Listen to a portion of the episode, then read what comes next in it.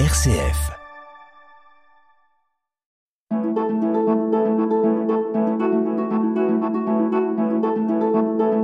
Itinéraire.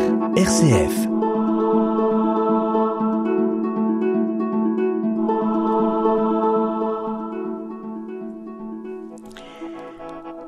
Amis auditeurs et auditrices, c'est l'heure de retrouver votre émission hebdomadaire Itinéraire, produite cette semaine par RCF Loiret. Itinéraire, je le rappelle, c'est l'occasion d'entendre le témoignage d'une personne de la région, évoquant son parcours de vie, son expérience, ses engagements, et j'accueille aujourd'hui un olivetain, Michel Boulanger, membre de l'équipe d'accompagnement funéraire. Bonjour Michel. Bonjour Annette. Michel, ma démarche vous a surpris. Vous ne vous attendiez pas à être sollicité pour évoquer cet accompagnement. Mais je pense que ce partage devant le micro est important et je vous remercie d'avoir dit oui si spontanément. Je ne vous connaissais pas, mais c'est en vous écoutant animer une cérémonie d'obsèques récemment à l'église Saint-Martin d'Olivet que j'ai eu envie de vous demander de venir partager votre expérience. Je vous laisse d'abord vous présenter et nous dire comment vous avez choisi ce bénévolat d'accompagnateur dans la pastorale des funérailles, d'être officiant car je crois que c'est le terme exact, n'est-ce pas? C'est bien le terme, c'est bien le terme. Alors, j'ai mes origines en Lorraine et en Orléanais. J'ai grandi selon l'éducation reçue de mes parents, de mes grands-parents, une éducation chrétienne, et vers l'âge de 20 ans, j'ai eu la chance de rencontrer plusieurs personnes d'exception. Monseigneur Rayobé, à l'époque euh, évêque d'Orléans. Face à ce personnage, on a l'impression d'être euh, écouté.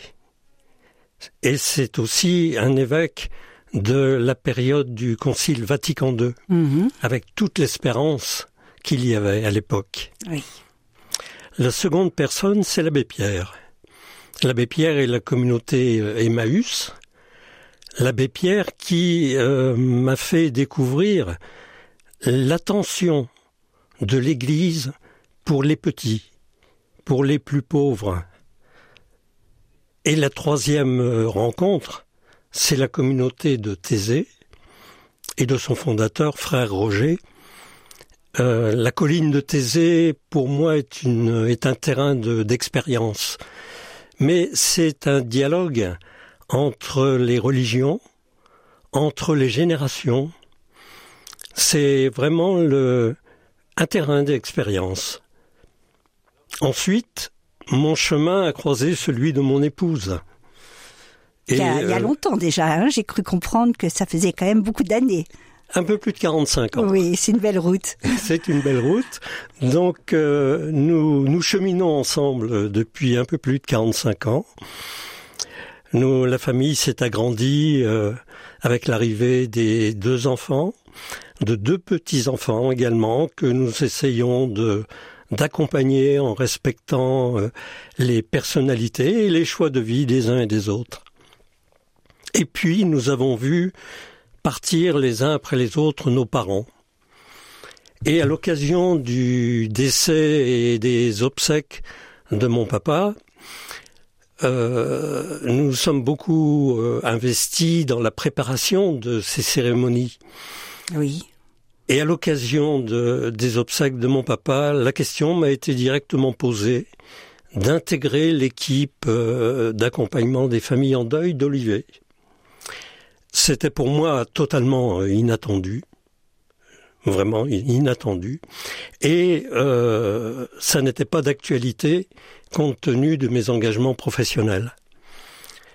Néanmoins, ça m'a laissé le temps de la réflexion, et euh, lorsque j'ai pris ma retraite, j'ai dit oui. Et je me suis engagé dans l'équipe euh, obsèque d'Olivet. Et depuis euh, 2020, j'assure la coordination, la responsabilité de, de cette équipe, une équipe composée d'une bonne dizaine de personnes. Eh bien, je vous remercie au nom de la communauté d'Olivet d'avoir dit oui et, et surtout aussi d'avoir dit oui pour nous partager euh, tout ce cheminement qui est très important. Itinéraire sur RCF. Itinéraire. J'ai lu un jour ce témoignage de Delphine Orviller, qui est femme rabbin, et je cite ce témoignage Quand la mort surgit, la seule arme qu'il nous reste à nous les vivants, c'est de mettre des mots. Et je le crois, les mots sont consolateurs. Les mots nous accompagnent. Ce sont des mots d'empathie, des mots d'espérance. Alors vous, Michel, comment les trouvez-vous, ces paroles qui réconfortent? Comment se passe la rencontre avec les familles pour la célébration? Car je sais que vous prenez en compte la singularité de chaque parcours de vie, n'est-ce pas? Alors tout à fait. Les familles, lorsqu'elles prennent contact euh, avec nous, sont en attente de réconfort, mmh. en attente de d'une parole, d'une parole d'espérance. Même si la famille est éloignée de, l'Église, elle a quand même cette espérance. Et euh, nous intervenons euh, au cours de la réunion de, de préparation. Nous intervenons d'abord par l'écoute. C'est curieux de dire cela, mais euh, nous écoutons la vie du défunt, nous écoutons ce que la famille a à nous dire, parce que euh, c'est une c'est une une attente, il y a un besoin, et la parole doit être en fait source de, de guérison, de guérison par rapport à la souffrance du moment, par rapport à la séparation qui, qui se produit. La parole et le silence que nous nous apportons doivent faire du bien aux familles. Ensuite, nous devons nous euh, témoigner de l'espérance chrétienne, cette espérance mmh. chrétienne de la vie éternelle et de la résurrection. Donc, euh, les familles, peut-être inconsciemment, je pense, attendent cette parole qu'on doit leur donner. Et euh, pour nous donner cette parole, alors je reprends cela dans la lettre aux Corinthiens de Saint Paul qui a été lue dimanche dernier, ça n'est pas une fierté pour nous, c'est une nécessité qui s'impose. On ne peut pas rencontrer les familles sans tenir cette, euh, euh, ce langage d'espérance. Oui, et donc, euh, moi, ce que j'aime, c'est quand vous avez parlé de l'écoute. Euh, je trouve que il y a beaucoup de gens qui savent pas écouter. Ils parlent, parler. On entend beaucoup de mots, mais l'écoute, c'est difficile l'écoute. Ne pensez-vous pas que justement votre première mission, c'est de, c'est de leur apporter d'écoute. Les, les réunions de, de préparation, dure euh, généralement environ deux heures. Oui. Et euh, notre écoute doit être euh, la plus forte. Et d'ailleurs, nous, nous, nous avons à notre disposition des, des stages d'écoute pour apprendre à écouter euh, les, les, familles. Hein. Et euh, ça ne s'improvise pas, en fait. Ça ne s'improvise pas comme également de, de mener une, euh, une cérémonie. L'écoute euh, est, doit être euh, humble. Oui. Hein, il, il, faut il faut que les, les deux interventions, les deux intervenants, pardon, puisque nous intervenons en, en binôme, euh, sachent s'effacer. Oui. S'effacer pour laisser euh, le chagrin, pour laisser la, la famille s'exprimer et dire euh, la vie du défunt, une vie unique, qui est vraiment une vie unique. Et cette vie unique Donc nous devons l'écouter pour ensuite la retraduire dans, dans la, la cérémonie. Oui, et dans des paroles d'espérance. Et dans des paroles d'espérance. Est-ce que toutes les familles arrivent justement à, à, à trouver des mots où vous, vous vous trouvez quelquefois peut-être devant une si grande tristesse, devant des pleurs, devant, je pense aussi à la mort d'un enfant, où c'est particulièrement difficile alors il y a des situations effectivement très très compliquées et là on n'hésite pas à se faire aider nous-mêmes. Euh, je disais tout à l'heure, ça ne s'improvise pas. Oui. Donc il y a des, des situations où nous avons besoin d'un appui, nous avons nous-mêmes besoin euh, d'être écoutés et euh, accompagnés Oui. dans, dans ce, ce travail que, que nous faisons. Mais les, les situations sont, sont vraiment euh, euh, très diverses. Et, parfois nous sommes euh, même surpris et on, on vit des, des moments euh, assez extraordinaires. Je pourrais vous, vous citer. euh, Mais je pense que vous pouvez. euh, on nous écoutera exemples. ensuite la, la, la pause musicale, mais avant la pause musicale, je pense que vous pouvez, vous avez le temps de nous, de nous citer ces exemples. Hum, D'accord. Eh bien, euh, je pense là à deux, deux jeunes adolescents qui étaient dans l'église pendant la cérémonie et qui me paraissaient bien dissipés. Et euh, en moi-même, je me disais, ben, ils sont pas, ils sont pas très attentifs ou ou ils, ils font une caricature de ma personne. Et puis, euh, on a été amené à se retrouver après la cérémonie. Ils devaient me re- restituer des clés d'une salle. Et l'un des deux, très gêné, euh, me dit, mais c'est vous qui avez dit la messe? Tout à l'heure Alors on s'est expliqué, je suis laïque. Donc on s'est expliqué, je lui ai dit oui et non. Alors, non, parce que ça n'était pas une messe, et bon, je lui ai expliqué euh, Oui. la différence. Et je dis oui, j'étais officiant. Et je l'ai entendu me dire Merci monsieur, c'était une belle cérémonie pour mon grand-père. Alors que j'avais eu l'impression, tout autre, qu'il était dissipé et ailleurs. Mais son émotion, il n'arrivait pas à, à la traduire vraiment.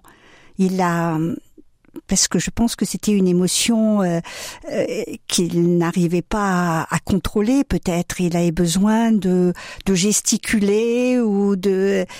euh, ça, on peut se tromper aussi sur l'attitude d'une personne. hein. Tout à fait, Oui, tout à fait. Donc on, on ne sait jamais oui, la portée de nos interventions et de nos silences. On ne sait jamais. J'aurais un autre exemple. Euh, donc un monsieur âgé était décédé et son fils vient à la réunion de préparation et me dit, vous savez, j'ai une sœur, mais euh, avec mon père, ils sont brouillés depuis très longtemps. Euh, je ne suis pas sûr qu'elle vienne, je vais lui faire savoir et je je suis pas sûr qu'elle vienne. Et juste avant la cérémonie, il me dit elle est là, elle est venue. Et en fin de cérémonie, elle a demandé la parole.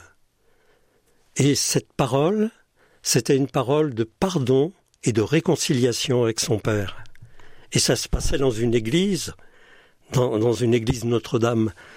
Et donc, là aussi, euh, on découvre euh, des, des moments, des temps, euh, des temps très forts. Eh bien, c'est ce que je disais. Michel, vous êtes, vous, en tant que officiant, un passeur de mots, un passeur de souvenirs, et aussi un passeur d'espérance à travers une musique que vous avez choisie et que nous allons écouter à présent.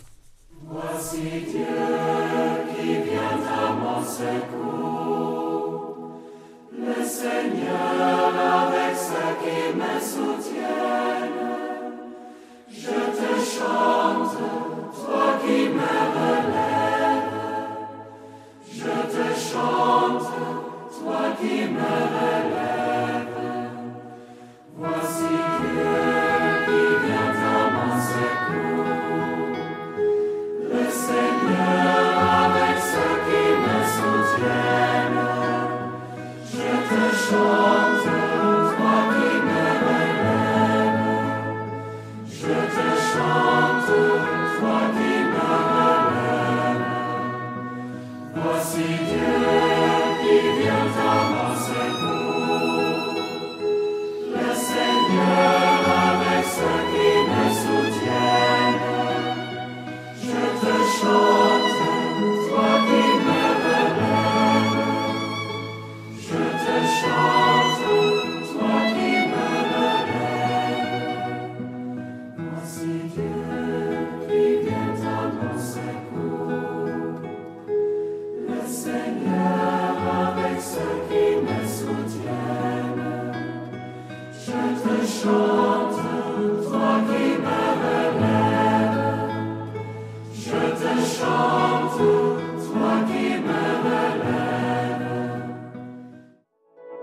RCF. Itinéraire.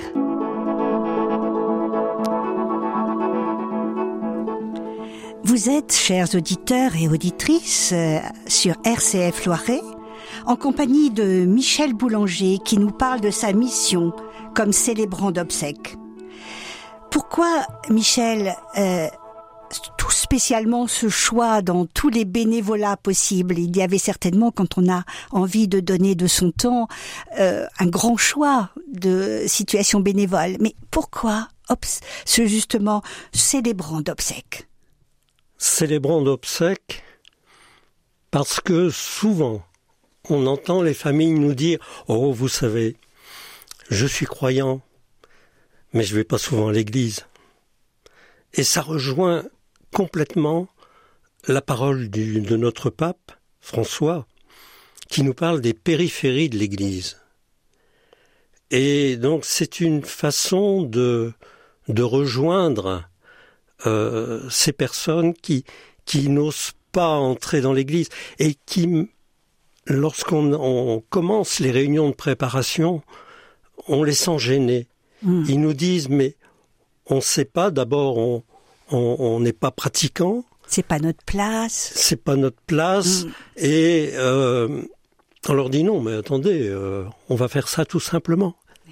Hein? N'ayez pas peur. Les N'ayez pas peur. On va, vous allez voir, ça va bien se passer.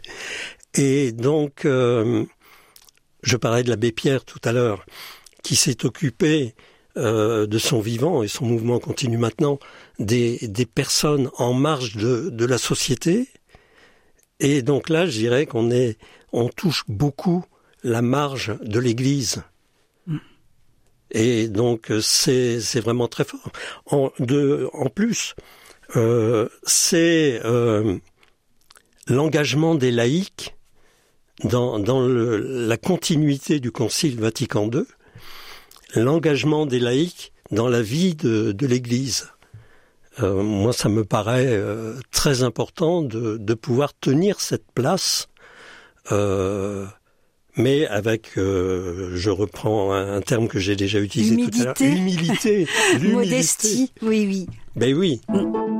Itinéraire, itinéraire, itinéraire. Itinéraire sur RCF.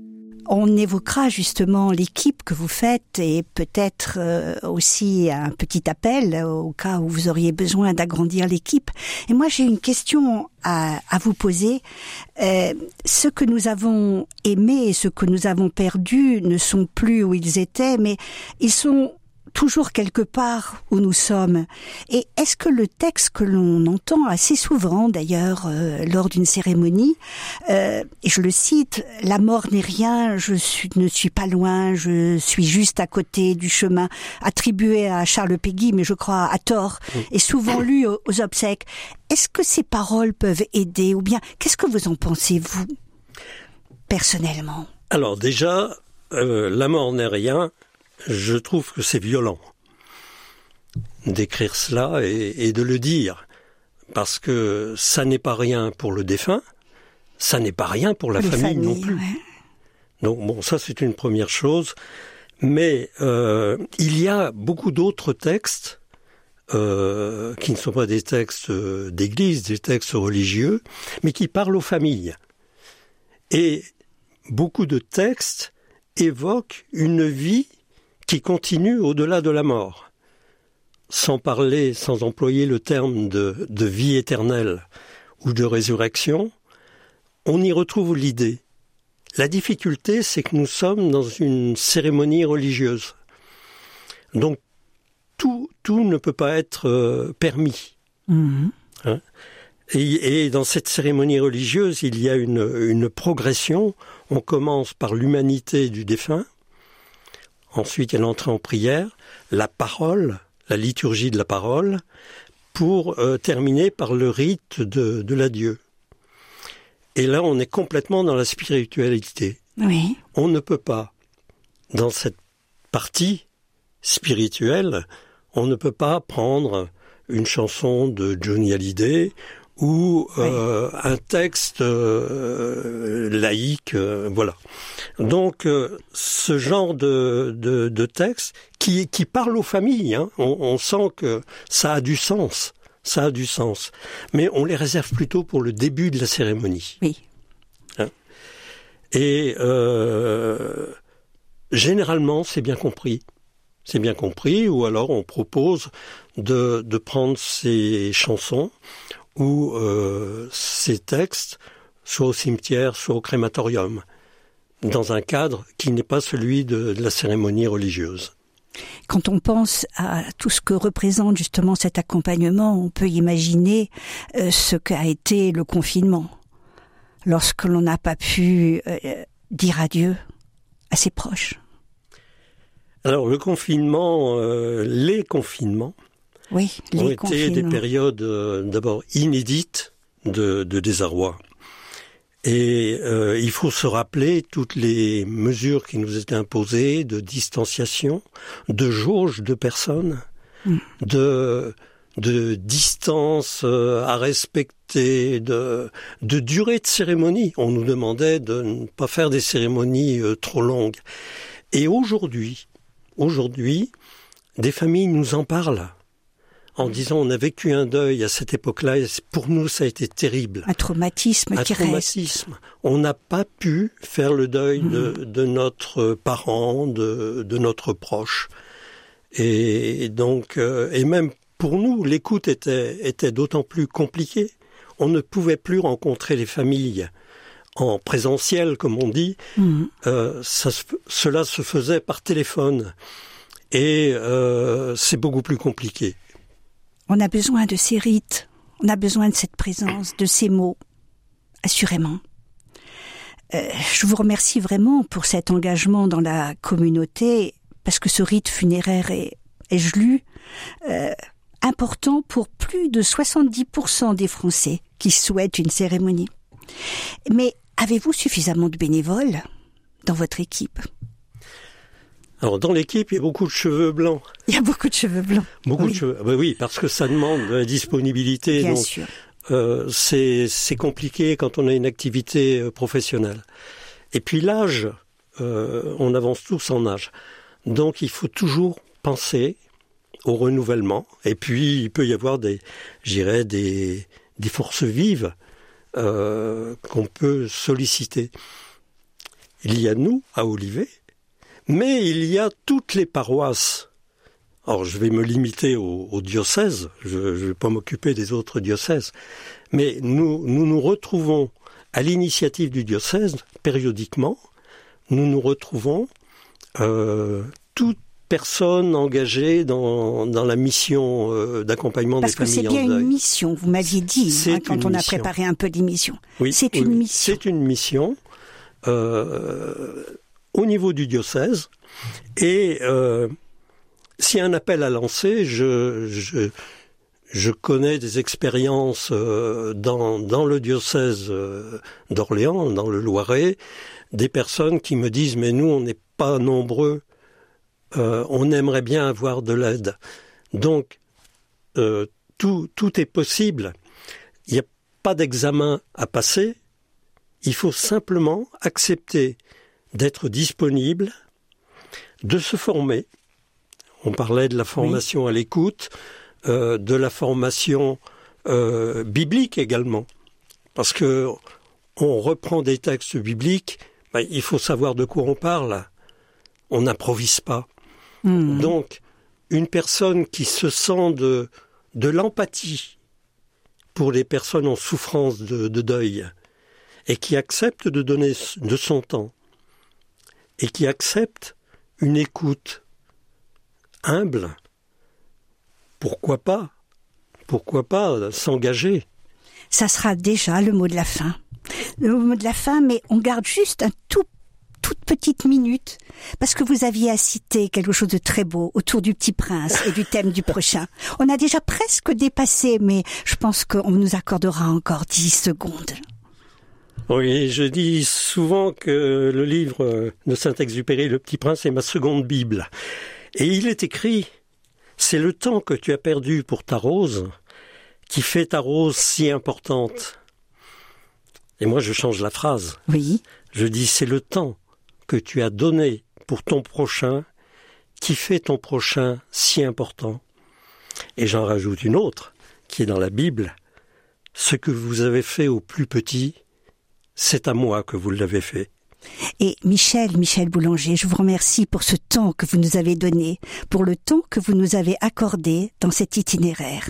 Merci à Amaury aujourd'hui à la technique et bonne semaine à tous.